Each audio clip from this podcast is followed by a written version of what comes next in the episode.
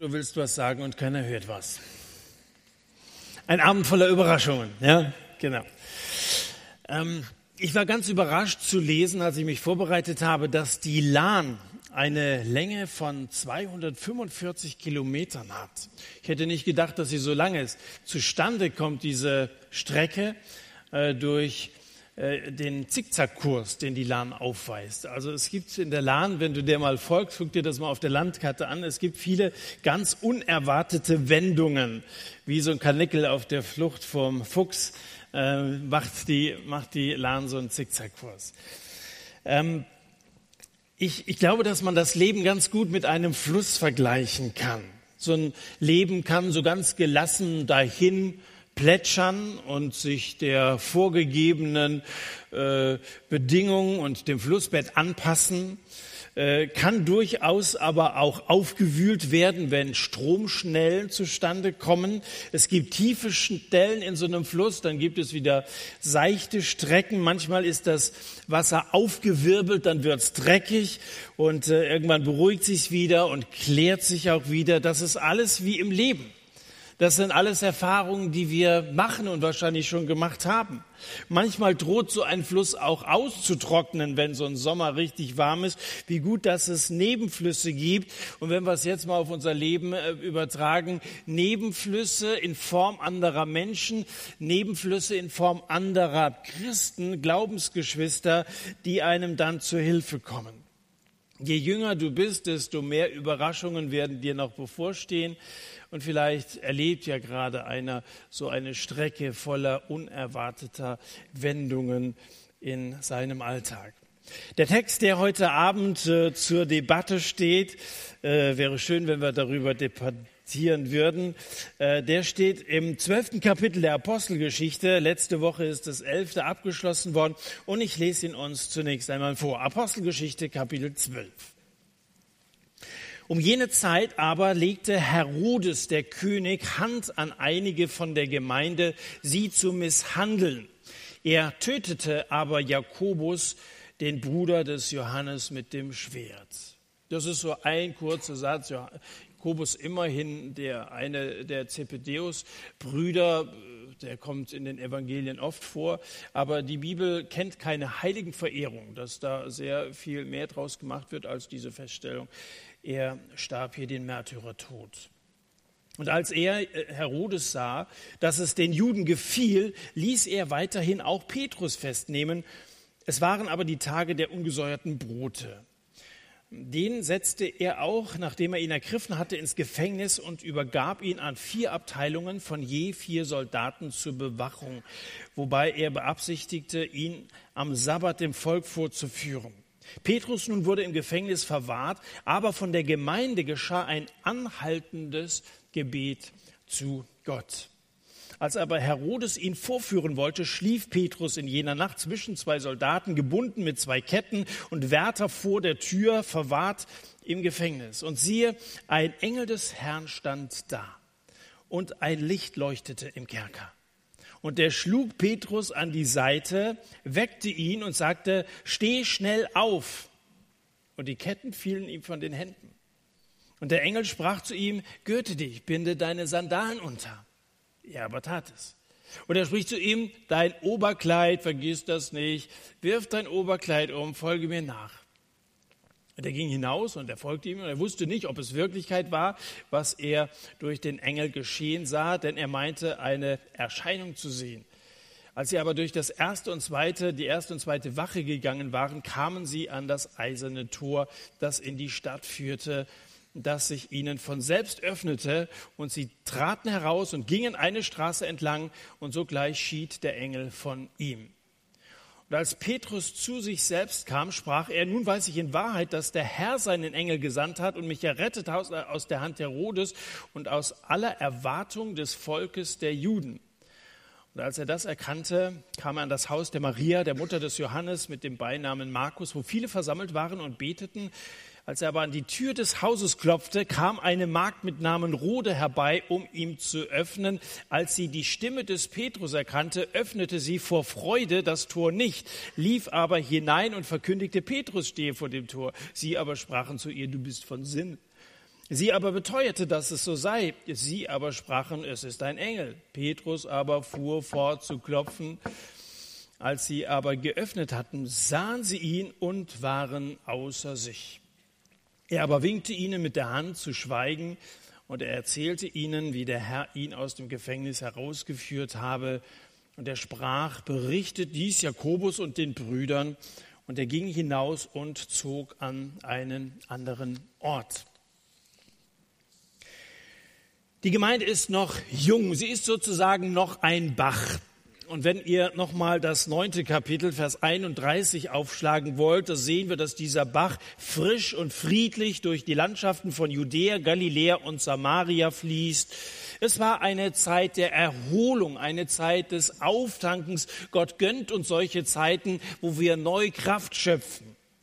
Und diese Stärkung tat gut, denn nur drei Kilometer weiter, beziehungsweise drei Kapitel weiter, da sieht es auf einmal ganz anders aus. Herodes löst eine neue Welle der Gewalt aus. Also dieser Fluss wird auf einmal neu aufgewühlt. Es entsteht ein ziemlich harter Wellengang. Und dabei rollt der Kopf des Jakobus ans Ufer. König Herodes gehört zu den Erfindern der Christenverfolgung. Er hat die unmenschliche Politik seiner Vorfahren fortgesetzt. Das war eine Dynastie. Sein Großvater Herodes der Große war verantwortlich für den Säuglingsmord zu Bethlehem. Matthäus Kapitel 2, es ist ja nicht mehr so weit bis Weihnachten, da werden wir darüber mehr erfahren. Also alle Jungs, die unter zwei Jahren alt waren, er hat er abschlachten lassen, brutal abschlachten lassen. Er wollte Jesus erwischen. Der hätte ihm Konkurrenz machen können. Das war seine Befürchtung. Also ein unglaublich brutaler auch auf andere, anderem Gebiet und unglaublich brutaler Herrscher. Sein Onkel hatte Johannes den äh, Täufer enthaupten lassen, 14. Kapitel des Matthäus-Evangeliums, und er selber brachte jetzt den Jakobus um. Also eine wirklich eine Gewaltherrschaft durch diese Dynastie der Herodianer. Es gibt Familien, in denen sich die Gottlosigkeit vererbt wie eine Krankheit. Und manche Großväter und manche Väter sind ganz einfach dafür verantwortlich, wie ihre Kinder und ihre Enkel drauf sind äh, für die Wege, die sie gehen. Dabei hätte Herodes aus der Geschichte lernen können, nämlich dass gegen Jesus mit Mord nicht anzukommen ist. Damals hatte nämlich ein Engel zu Josef gesagt, flieht nach Ägypten. Und so wurde das Jesuskind gerettet und ist eben nicht Herodes dem Großen zum Opfer gefallen. Und später, als sie Jesus gekreuzigt hatten, als sie ihn begraben hatten, Wachen vor dieses Grab gestellt hatten und einen riesigen Stein davor gerollt, als sie dieses Grab versiegelt hatten, da war es wieder ein Engel, der kam und einfach den Stein vom Grab wegrollte und den trauernden Frauen sagt, was sucht ihr den Lebenden bei den Toten? Er ist nicht hier, er ist auferstanden. Man kann Jesus, der auferstanden ist, der den Tod besiegt hat, nicht einfach totschlagen. Man kann ihn nicht einfach einsperren in einem Grab, weil Jesus lebt. Er ist Gott. Er hat den Tod überwunden. Herodes hat Jakobus totschlagen und Petrus einsperren lassen. Er glaubt, die Gemeinde von Jesus würde auseinanderfallen, wenn ihnen die Führungsspitze, die wichtigsten Männer dieser Apostel fehlen. Aber er hat wie alle Christenverfolger eines übersehen, denn die Führung der Kirche liegt nicht in der Hand von einigen Aposteln. Auch nicht einiger Bischöfe oder einiger Pastoren, sondern die Führung der Gemeinde von Jesus liegt in seiner eigenen, in der Hand des auferstandenen Christus. Zusammen mit einigen von der Gemeinde wurde also zwei Aposteln der Prozess gemacht. Sie wurden Opfer der Verfolgung, Jakobus und Petrus. Der erste musste als erster Märtyrer sterben und der zweite wurde wie durch ein Wunder, nein, nicht wie, sondern durch ein Wunder wurde er gerettet. Also Jakobus Leben wurde beendet und Petrus Schicksal wurde gewendet. Das ist eine Überraschung in diesem Text. Das ist so eine Wendung, wie wir sie in der Lahn auch sehen. Kann man jetzt einfach sagen, wenn wir die beiden mal miteinander vergleichen, beides sind ja Jünger von Jesus gewesen und hatten im Grunde genommen dieselbe Aufgabe. Jesus hat sie beauftragt, das Evangelium weiterzusagen. Kann man sagen, der eine war besser als der andere? Äh, Gott hat den Petrus bewahrt, weil er ihm wertvoller war als Jakobus. Kann man sagen, wenn Jakobus ein bisschen mehr Glauben gehabt hätte, dann wäre er sicherlich auch verschont geblieben wenn wir das lernen sollten aus diesem Text, dann hätte hier stehen müssen, dass Jakobus selber schuld war. Aber das steht nicht hier und deswegen können wir nicht davon ausgehen. Beide sind in gleicher Weise treue Leute gewesen, die sich für Jesus eingesetzt haben, bereit waren, ihr Leben zu investieren für die frohe Botschaft von Jesus Christus. Ihr Ende hat nichts mit Schuld oder andererseits mit Verdienst zu tun. Es heißt mal in Hebräer Kapitel 11, wo es ja um Glauben geht, hatte Jakobus mehr Glauben als Petrus? Es geht in Hebräer 11 um das Thema Glauben. Und dann heißt es, dass einigen äh, oder von einigen, dass sie durch den Glauben der Löwenrachen verstopft haben, des Feuers Kraft ausgelöscht und des, äh, des Schwertes Schärfe entgangen sind. Muss mal lesen, die Glaubenshelden, da werden sie dann alle nochmal gebündelt aufgezählt und ihre großen Heldentaten. Hebräer 11, die Verse 33, 34. Aber dann heißt es, dass andere gesteinigt wurden. Andere sogar zersägt wurden, heißt es da. Und dass sie den Tod durch das Schwert starben. Es kann so oder so ausgehen und Jesus hat sich nicht verpflichtet, ich werde, ich werde euch nichts passieren lassen. Im Gegenteil, Jesus hat gesagt, so wie es mir geht, so wird es euch auch gehen. Ihr werdet verfolgt werden. Und was haben sie mit Jesus gemacht? Sie haben ihn umgebracht. Und er sagt, so wird es euch auch gehen. Äh, von Johannes abgesehen, dem Bruder von Jakobus, sind alle Apostel den Märtyrertod gestorben. Jakobus war der Erste. Ein verfolgter Christ wird immer mit diesen drei Männern im Feuerofen bei Daniel, Altes Testament, kennst du die Geschichte, müssen sie immer sagen, wie es in Daniel 3, Vers 17 heißt, siehe, unser Gott kann uns wohl erretten, wenn er es aber nicht tun will, sagen sie. Äh, so sollst du dennoch wissen, dass wir dieses goldene Bild, dieses Götzenbild nicht anbeten werden. Sie lassen das offen. Gott kann uns erretten. Wenn er es aber nicht will, wir haben noch eine Botschaft für euch. Wir werden nicht irgendwelchen fremden Göttern dienen. Ich weiß nicht immer, ob Gott wird, aber ich weiß immer, dass Gott kann. Okay? Wenn du mit dem Kanu durch den Landkreis Limburg-Weilburg paddelst, dann thront links der Lahn die Burg Runkel und genau gegenüber äh, die Burg Schadeck. Das ist ein schönes Bild. Und äh, im Verlauf unserer Geschichte hier stehen sich ebenfalls zwei Mächte gegenüber. Auf der einen Seite haben wir Herodes, der hat Petrus im Hochsicherheitstrakt angekettet, hat ihn 24 Stunden am Tag von 16 Soldaten auch nachts bewachen lassen. Und auf der anderen Seite, da Herodes, da Heroes, die Helden des Glaubens, die erste junge Gemeinde, die haben keine Soldaten. Die haben keine Schwerter. Jedenfalls haben sie die nicht eingesetzt im Kampf gegen die Herodianer und diese Soldaten damals. Aber sie hatten eine Waffe, die schon mehr Siege als jede Armee errungen hat, und das ist das Gebet. Und diese Waffe haben sie eingesetzt. Unsere Waffe als Christen ist das Gebet. Wir haben es mit Gott zu tun. Gott hat alle Macht. Und wenn wir Gott einbeziehen, wenn wir Gott bitten, wenn wir Gott anflehen, dann können wir damit rechnen, dass Gott seine Macht zeigt. Er ist nicht verpflichtet, genauso zu handeln, wie wir es ihm manchmal in Gebeten vorschlagen. Aber das Gebet hat eine unglaubliche Macht. Von der Gemeinde geschah ein anhaltendes Gebet für ihn zu Gott.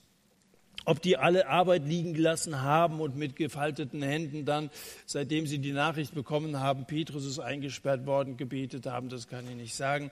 Jedenfalls hat die Verfolgung einen Sturm der Aufrüstung ausgelöst. Sie ergreifen die Gegenwehr und beten. Und sie tun das sogar noch, als sie eigentlich keine Hoffnung mehr haben, in der Nacht, bevor das Petrus vorgeführt werden sollte. Und das heißt nichts anderes, als hingerichtet werden sollte. Denn der musste damit rechnen, dass ihm genau genauso gehen würde wie dem Jakobus auch. Herodes hat festgestellt, das gefällt dem Volk. Man macht sich ja beliebt dadurch, dass das Volk einen bejubelt. Das hört man gerne als König. Und wenn, wenn das so ein Riesenerfolg war, den Jakobus hinzurichten, dann machen wir es jetzt eben gleich nochmal Petrus. Vielleicht kriege ich noch einen größeren, lauteren Applaus. Gab vielleicht so, hat man vielleicht messen können, wo, wo klatschen sie am lautesten und am längsten. Und dann haben sie trotzdem weitergebetet. Sie haben nicht aufgegeben. Bei Stromschnellen gibt es eine goldene Regel, wenn du mit deinem Boot auf einen Felsen zugetrieben wirst. Und es ist gefährlich, mit Jesus zu leben und ähm, der Fels ist Christus und äh, wenn du es mit ihm zu tun hast, dann lebst du gefährlich. Das ist nun mal so, hat Jesus seinen Jüngern gesagt. Aber die goldene Regel beim Kanufahren ist, immer zum Felsen hinlehnen. Affektiv wird man das Gegenteil tun, dass der Kiel aber dann gerade in diese Richtung treibt, sondern äh, lehne dich zum Felsen hin und du wirst in die andere Richtung getrieben werden. Lehne dich an Jesus und du kannst erfahren, wie er dann dein Leben führt, wie er zu dir steht. Römer Kapitel 12. In Hoffnung freut euch, in Bedrängnis hart aus, im Gebet haltet an, betet. Bist du ein betender Christ oder bist du ein Christ, der einer Lehre zugestimmt hat, aber dann doch äh, die meiste Zeit mit äh, dem verbringt, was andere auch machen. Lasst uns, lasst uns anhaltend beten. Wir Prediger übrigens brauchen Beter. Eine Zeit lang gab es das, das parallel äh, zu, zu unseren Predigten hier, äh, einige Leute sich in anderen Räumen hier im Haus zum Beten getroffen haben. Vielleicht kommt ja sowas wieder zustande. Äh, Petrus äh, und auch Jakobus, die anderen Apostel, die stehen vorne so an der Front und dann im Hintergrund gab es Leute, die sich zurückgezogen haben, in kleinen Gruppen getroffen haben, um zu beten. Als die Jünger Jahre vorher auf dem See Genezareth in Seenot geraten waren, da schlief Jesus hinten im Boot. Welche Ruhe strahlt Jesus aus, auch wenn es noch so stürmisch ist. Und diese Rolle hat hier Petrus inne. Es ist ja schon wirklich überraschend. Da sind Leute mitten in der Nacht wach, die wir eigentlich schlafend erwartet hätten. Und ein anderer schläft, von dem wir eigentlich erwartet hätten, dass er hellwach ist. Petrus schlief in jener Nacht zwischen zwei Soldaten, heißt es in Vers 6. Der schläft, der hat fest, dass ihm der Engel einen Tritt versetzen muss, um den zu wecken. Und dann ist er so schlaftrunken, der war so tief weg, wirklich in der Tiefschlafphase, dass er sagen musste, bitte deine Sandalen, deinen Mantel hast du vergessen, nimm das mit. Also er hatte die Augen noch, eins war auf, das andere zu und äh, ist dann irgendwie so ein bisschen verschlafen dem Engel hinterhergelaufen.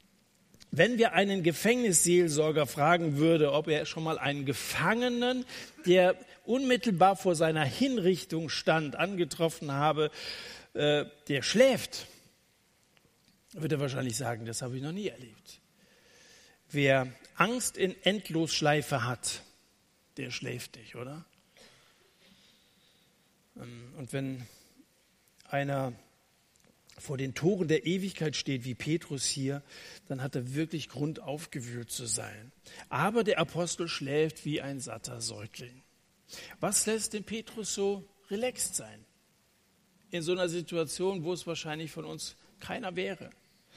Es sind nach meiner Überzeugung die Zusagen, die Jesus ihm gegeben hatte. Zum Beispiel hatte Jesus mal zu, zu Petrus gesagt, dass er ein gewisses Alter erreichen würde. Naja, dann hat Petrus sich gedacht, wenn dem so ist, dann brauche ich mir ja keine Sorgen zu machen. Da hat, er, hat Jesus in Johannes Kapitel 21 zu, zu Petrus gesagt, als du jünger warst, gürtest du dich selbst und gingst, wohin du wolltest.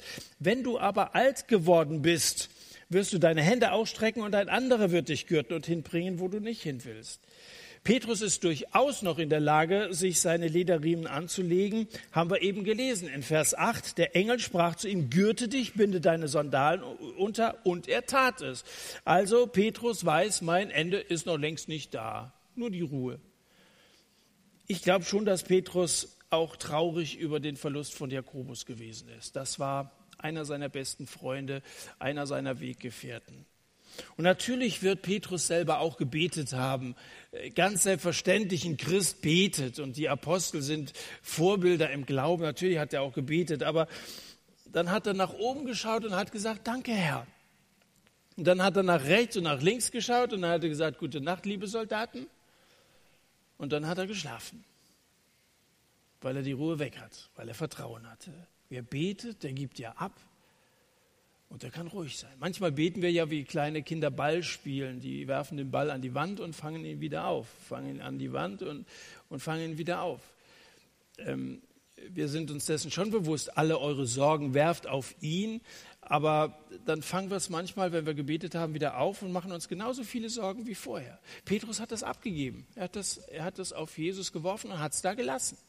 Hat gesagt, kümmere du dich drum. Ich weiß nicht, wie die Geschichte ausgeht. Ich weiß nur, dass du ein Gott voller Überraschungen bist. Und ich bin gespannt, wie es morgen weitergehen wird.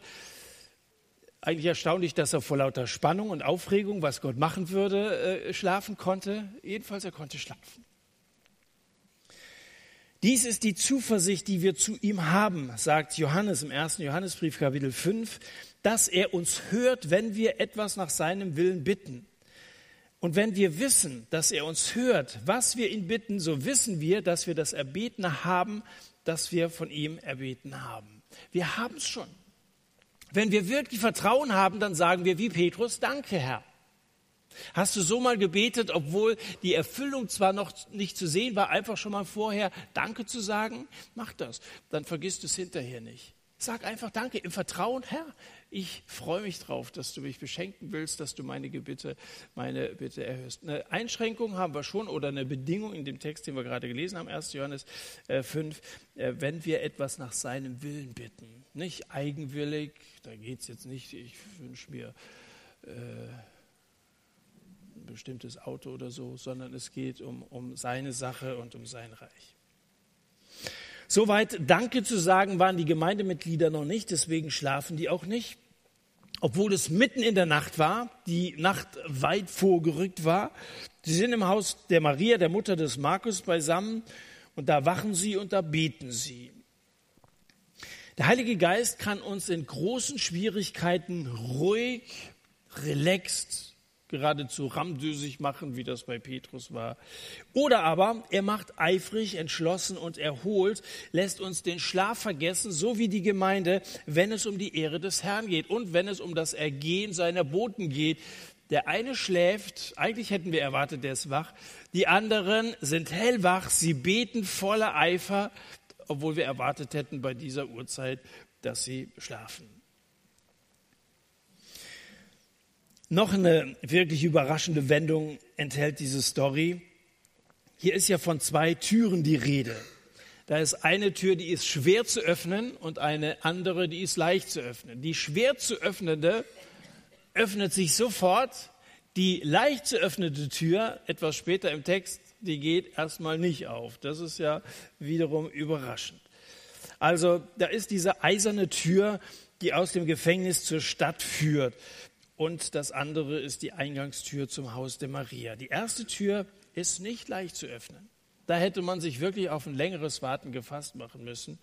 Petrus liegt gebunden mit zwei Ketten, äh, schlafend zwischen zwei Soldaten. Zwei andere draußen vor der Tür. Also wenn die schon nichts mitgekriegt hätten, naja, die Ketten hätten es verhindert und dann wären da draußen ja noch andere gewesen, die sich jeweils abgelöst haben, die wach sein mussten neben den normalen Kerkertüren, die es ja auch noch gab, versperrt dann als schwierigstes Hindernis dieses eiserne Tor den Weg in die Freiheit. Also wenn wir sagen Hochsicherheitstrakt, dann ist das nicht übertrieben. Jedes dieser Hindernisse für sich alleine hätte genügt, Petrus in der Gewalt des Herodes zu behalten. Entkommen unmöglich. Unmöglich für Menschen, aber möglich für Gott. Die Ketten fallen auf einmal ab, einfach so. Auf die Soldaten senkt sich ein bleierner Schlaf und diese bleierne Tür tut sich auf wie automatisch gesteuert. Wenn dieses Tor durch Gott aufgeht, dann kann sich jedes Tor öffnen. Auch das, hinter dem du gerade sitzt. Vielleicht befindest du dich gerade in so einer Phase, wo du dich festgesetzt fühlst, unfrei, weil nicht deine Hände gebunden sind mit Ketten, so wie das bei Petrus war, aber deine Seele irgendwie gebunden ist an irgendetwas gebunden ist, was du eigentlich loswerden möchtest. Du möchtest frei sein, aber du bist es ganz einfach nicht. Du sitzt wie im Knast, möchtest raus, aber du weißt nicht wie. Vielleicht hast du manches Mal gedacht, entkommen unmöglich. Unmöglich für Menschen vielleicht, aber nicht für Gott. Gott kann Gefangene rausholen. Selbst der Teufel ist nicht in der Lage, Gefangen zu halten, die Gott befreien möchte. Im Alten Testament, in Jesaja 49, da stellt Gott mal die Frage, kann man einem Helden die Beute nehmen? Und da ist an, an den Widersacher Gottes gedacht. Kann der Gefangene eines Gewaltigen entkommen? Ja, so spricht der Herr. Ja, auch der Gefangene des Helden wird ihm genommen und die Beute des Gewaltigen wird entkommen. Das ist doch eine schöne Zusage im Blick auf die Apostel damals. Vielleicht war auch Petrus unter anderem deshalb so relaxed, weil er diese Bibelstelle kannte. Es ist gut, einige Bibelstellen auswendig zu können und sich daran zu erfreuen, wenn man sie braucht. Und ähm, es ist eine wunderbare Zusage für uns, für deine Situation. Wo auch immer du gerade gefangen sein magst, wo du nicht rauskommst, was du loswerden willst. Gott kann. Ist das nicht herrlich, dass wir es mit so einem Gott zu tun haben, für den es keine Hindernisse gibt, keine noch so dicke Eisentür äh, den Weg in die Freiheit versperren kann, wenn Gott will, dass wir frei leben? Petrus hat natürlich nicht seine eigene Kraft geholfen. Wir können uns da nicht selber, wenn wir möglichst viel beten zum Beispiel oder wenn wir uns möglichst viel für die Sache Gottes einsetzen durch unsere Werke, da können wir, da können wir nicht rauskommen. Was hätte Petrus seine Kraft genützt? Nichts. Also äh, 16 Soldaten waren das, vier Abteilungen mit vier, mit vier ähm, ähm, einzelnen Soldaten, das ist ja ein Ding der Unmöglichkeit für einen. Da kannst du noch so sehr Bodybuilding machen, da kommst du mit gegen 16 Soldaten, die dann wahrscheinlich entsprechende Rüstung anhaben, kommst du nicht an. Wenn er einen heldenhaften Mut gezeigt hätte, hätte ihm alles nichts genützt. Äh, jeder Befreiungsversuch bei den Kettensoldaten also wär, wäre unmöglich gewesen. Hätte Petrus vielleicht sein Intellekt was genützt? Ist ja erstaunlich, welchen Scharfsinn Verbrecher manchmal bewiesen haben bei irgendwelchen spektakulären Ausbrüchen. Hat es in der Geschichte ja äh, wirklich spannende Geschichten gegeben, aber in Petrus Fall kommt jede menschliche Genialität an ihre Grenzen. Petrus ist angewiesen auf Gott und er vertraut niemand anderem als ihm, Gott. Er ruht in seinen Gott. Und weil da einer ist, der ihm vertraut, deswegen greift Gott ein. Er belohnt Glauben, wer sich an, an, an Gott hält und wer Danke sagt zu Gott, ihm Großes zutraut, äh, dem zeigt er auch, wie mächtig er ist. Gott schickt uns am, am ehesten dann seine Hilfe, wenn am Ende alle Ehre ihm alleine zukommt. Nicht unserer Kraft, unserer Fähigkeit, unserer Intelligenz, sondern Gott. Das wird ja deutlich in dieser Geschichte. Niemand anderes äh, gebührt die Ehre als Gott, wenn wir das hier so lesen. So, dagegen hätte die zweite Tür jedes Kind aufmachen können. Äh, außerdem kannten sie den Petrus, die liebten den Petrus im Hause der Maria. Es wäre zu erwarten gewesen, dass hier schnell diese Tür geöffnet wird, wenn Petrus kommt. Die erste Tür, schwer zu öffnen, geht von ganz alleine auf.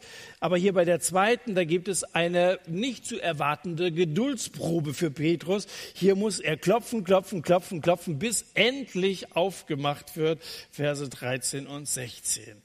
Die Beter lassen sich einfach nicht stören. Da kann ja jeder kommen. Sie beten weiter.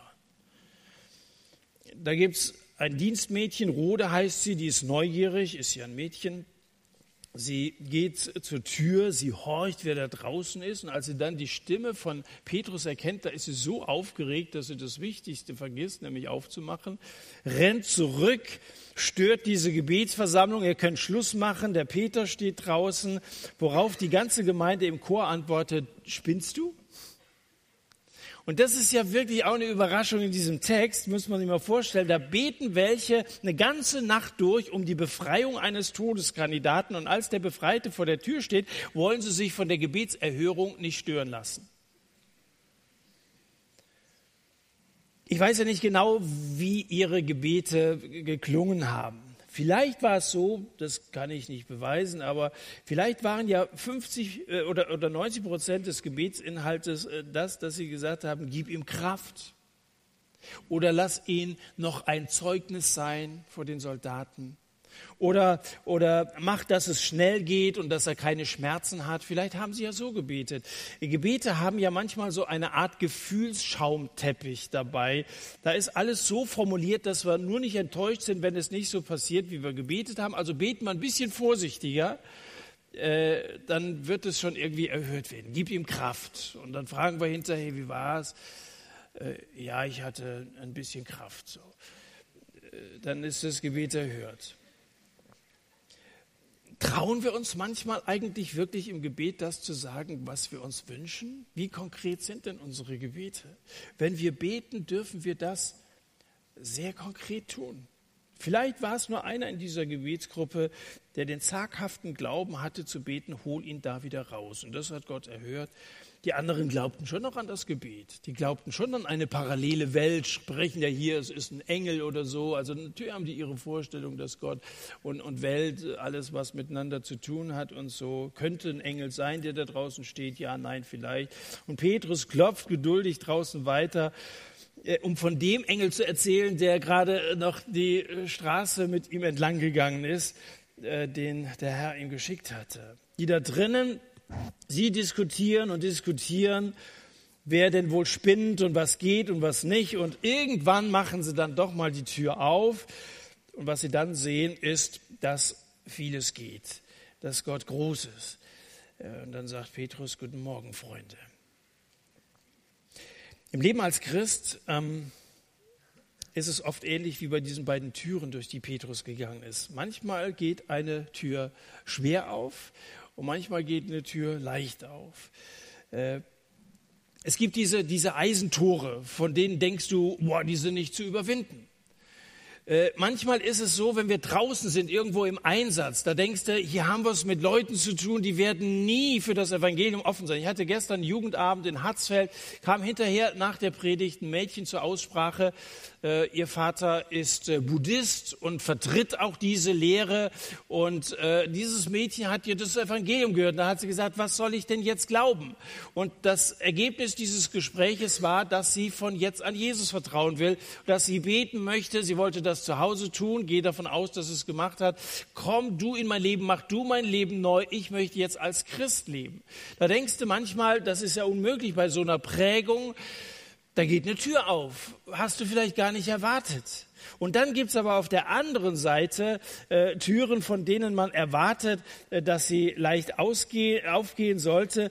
Äh, aber da brauchst du eine ganze Menge Geduld. Innerhalb unserer Gemeinden, da könnte manche Tür mit ein bisschen Glauben geschmiert sehr viel leichter aufgehen. Aber manchmal ist es so, dass es unter den Christen so schwierig ist. Draußen ist es manchmal so leicht und drin ist es manchmal so schwer. Könnt ihr, könnt ihr das nachvollziehen? Kennt ihr das? Nun, das heißt nicht, dass wir nur draußen sein sollten und dass wir die Bibel- und Gebetsstunden vernachlässigen sollten. Das will ich hiermit nicht sagen. Ganz im Gegenteil. Ich wünschte mir, dass wir alles Leute sind, die wir erkannt haben, wie wertvoll Gebet ist, was das für eine Waffe ist, welche Möglichkeiten uns offen stehen, wenn wir beten und wenn wir Gott in alles mit einbeziehen. Diese Gebetsstunden haben Petrus gerettet. Und er weiß diese Gemeinschaft von Unterstützern, die da im Haus der Maria zusammensitzen, sehr zu schätzen. Jetzt versetz dich mal in die Lage von Petrus. Jeder Zeitverlust auf der Flucht kann doch verhängnisvoll werden. Die Soldaten im Gefängnis könnten schließlich jeden Moment wach werden. Also ist ja gut, dass sie geschlafen haben. Aber jetzt, es ist mir gelungen, also leise rauszugehen, jetzt aber so schnell wie möglich Jerusalem verlassen. Äh, die hätten doch alles aufbieten können, den Aufreißer wieder einzufangen. Je schneller er Jerusalem verlässt und irgendeinen geheimen Zufluchtsort aufsucht, desto besser. Petrus aber besucht zuerst die Gebetsversammlung der Christen. Wenn jemals jemand hätte sagen können, ich habe keine Zeit, die Versammlung der Christen aufzusuchen, dann Petrus in dieser Nacht, oder? Jedes Hinauszögern der Flucht hätte ihn sein Leben kosten können. Aber es war für Petrus unmöglich, am Haus der Maria vorbeizugehen. Hast du manchmal so deine Ausreden, ja, du gehörst auch zu einer Kirchengemeinde oder Gemeinde oder Freikirche, wo es solche Gebetstreffen gibt. Ich weiß, dass diese Gebetstreffen oft nur ganz kleine Gruppen sind. Das ist eine Gemeinde, die besteht aus 150 oder 200 Leuten, aber zu diesen Gebetskreisen, wenn da mal zehn zusammenkommen, dann ist das schon viel legen wir oft gar nicht so den großen Wert drauf. Petrus hat großen Wert darauf gelegt. Er, er konnte hier nicht vorbeigehen. Er wusste, welche Sorge diese treuen Leute hatten. Äh, und es zieht ihn unwiderstehlich zu denen hin, um denen auch diese, diese Geschichte mitzuteilen, die er gerade erlebt hat. Da findet ja auch Austausch statt über Gebetserhörung. Das ist so ermutigend, mit anderen zusammen zu sein und zu beten. Zeige mir, welche Orte und welche Gesellschaften dich anziehen und ich sage dir, wie dein Herz wirklich schlägt. Der eine kann nicht vorbeigehen an Häusern, wo getrunken wird, wo gefeiert wird, wo gesündigt wird. Der andere wird von Treffen angezogen, wo sich Menschen zum Beten und zum Bibelstudieren ähm, treffen. Den auffälligsten Knick hat die Lahn schließlich relativ am Anfang zwischen Lahntal und Marburg. Erst verläuft die Lahn von Nordwest nach Südost und dann plötzlich in südwestliche Richtung. Also macht sie so einen Knick von, von über 90 Grad. Die größte Überraschung des Kapitels hier, Kapitel 12, ist die, einer, der vor dem sicheren Tod steht, bleibt am Leben und ein anderer, bei dem niemand ans Sterben denkt, der wird einfach so dahingerafft.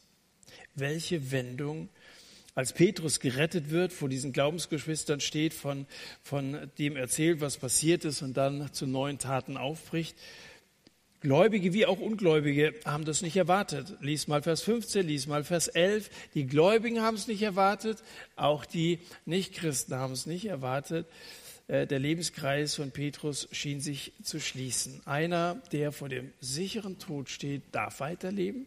Aber dann, welche Überraschung für Freund und für Feind, König Herodes wird plötzlich weggerafft. Er stand in der Blüte seiner Regierungszeit. Äh, er hatte noch Pläne. Er gedachte, haben wir in Vers 4 äh, gelesen. Also er hat noch was vorgehabt und wird jäh aus dem Leben gerissen. Da wird es nächste Woche drum gehen, wenn David hier predigt, das äh, plötzliche Ende des, des Herodes. Also wirklich ein Kapitel voller Überraschung. Gott ist ein Gott der Überraschung. Gott ist ein Gott der Überraschungen. Einmal in der Art, wie er mir hilft. Seine Unterstützung kommt oft aus Richtungen, von denen ich es überhaupt nicht erwartet hätte. Wenn du betest, dann mach ihm keine Vorschläge, sondern lass es offen. Herr, ich schilder dir die Situation. Ich bitte dich um Hilfe. Wie du hilfst, ich bin gespannt. Und du wirst überrascht werden aber auch wie er mit uns redet, welche Aufgaben er uns stellt. Das ist überraschend. Welche Menschen er uns so jeden Tag über den Weg schickt. Das ist doch überraschend und das ist doch alles kein Zufall. Wenn wir betende Leute sind, dann sehen wir in diesen Menschen Aufgaben und dann kriegen wir auch im richtigen Moment die richtigen Worte, die wir ihnen sagen können. Und nach all diesen unerwarteten Wendungen, die wir unser Leben lang erleben werden, münden wir wie die Lahn in den Rhein einst in die Herrlichkeit von Jesus hinein. Unser Tod ist ja kein Ertrinken, sondern es ist ein Nachhausekommen, so wie Jakobus nach Hause gegangen ist, wie mein Vater nach Hause gegangen ist und wie viele vor uns bereits heimgegangen sind zu Jesus. Und solange wir noch nicht zu Hause sind, solange wir noch unterwegs sind, wird es viele Wendungen geben. Und da ist viel Gebet notwendig, viel Gebet. Ähm, es ist auch Gehorsam gegenüber den Anweisungen des Engels notwendig. Und es ist notwendig eine Bereitwilligkeit, die Lenden zu gürten und nachzufolgen. Wenn Petrus sitzen geblieben wäre und gesagt, das ist ja alles doch nur ein Traum, da wäre er nicht freigekommen. Also du musst schon auch losgehen. Einer hat gesagt, ich stehe schon seit über 20 Jahren im Glauben. Sagt der andere, ja, ich habe den Eindruck, du bist äh, stehen geblieben. Also wir stehen doch nicht im Glauben, sondern wir folgen nach, wir gehen und da, da kommen dann diese Überraschungen, aber nicht, wenn wir stehen bleiben und gar nicht wirklich nachfolgen. Und wenn wir es so angehen, wenn wir beten, gehorsam sind und bereit sind, nachzufolgen, dann fließt unser Christenleben. Und noch ein wichtiger Abschlusssatz. Wir werden von einem unsichtbaren Begleiter an unserer Seite geführt, der die Schlüssel in der Hand hat zu allen Türen. Danke, Jesus, dass du dieser Begleiter bist. Danke, dass es keine Türen gibt, die dir zu schwierig wären zu öffnen. Danke, dass du unsere Situation kennst, in der wir uns vielleicht gerade gefangen fühlen, dass wir manchmal stehen, aber nicht wirklich nachfolgen, dass es nicht läuft bei uns. Und ich möchte beten, dass alle, die da heute Abend entdeckt haben, da bin ich gemeint, verstanden haben, dass, dass du etwas tun möchtest. Wenn wir beten, wenn wir vertrauen, wenn wir deine Verheißungen ernst nehmen, dann können wir so relaxed sein wie dieser Petrus und gib uns diese Gelassenheit, aber auch diesen Eifer dieser Christen, die gebetet haben, die Nacht durchgebetet haben. Wir wollen unser Christsein ernst nehmen, wollen dir bedingungslos nachfolgen, wollen dir Ehre machen soweit es uns möglich ist. Danke, dass du unser Herr bist, der Wunder tun kann, Überraschungen für Überraschungen sorgen kann, auch in unserem Leben. Amen. Gott segne euch.